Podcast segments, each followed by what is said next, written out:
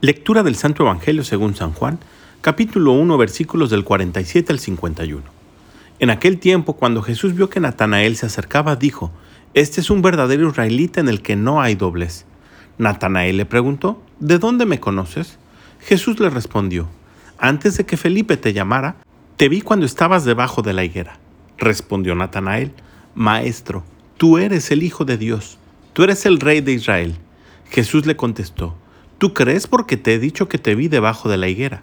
Mayores cosas has de ver. Después añadió, Yo les aseguro que verán el cielo abierto y a los ángeles de Dios subir y bajar sobre el Hijo del Hombre. Palabra del Señor. El día de hoy celebramos en la iglesia la fiesta de los santos arcángeles, de los cuales la Biblia solamente nos da el nombre de tres.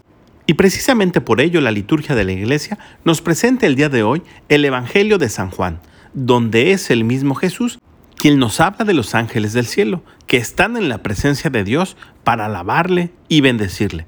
Y no es esta la única ocasión en que Jesús hará referencia de los ángeles, también ya lo hacía al referirse a los ángeles custodios, cuando hablaba de los niños delante de la multitud.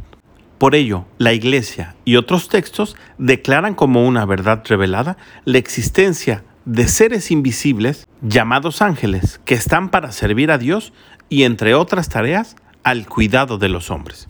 No existen, por tanto, otros ángeles que se dediquen al amor, al dinero, al trabajo, etcétera, etcétera. Estas son supersticiones. Lo que la Iglesia enseña está en la Biblia.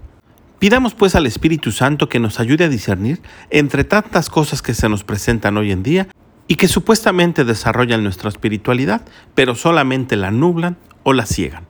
Que tengas un gran día y que Dios te bendiga.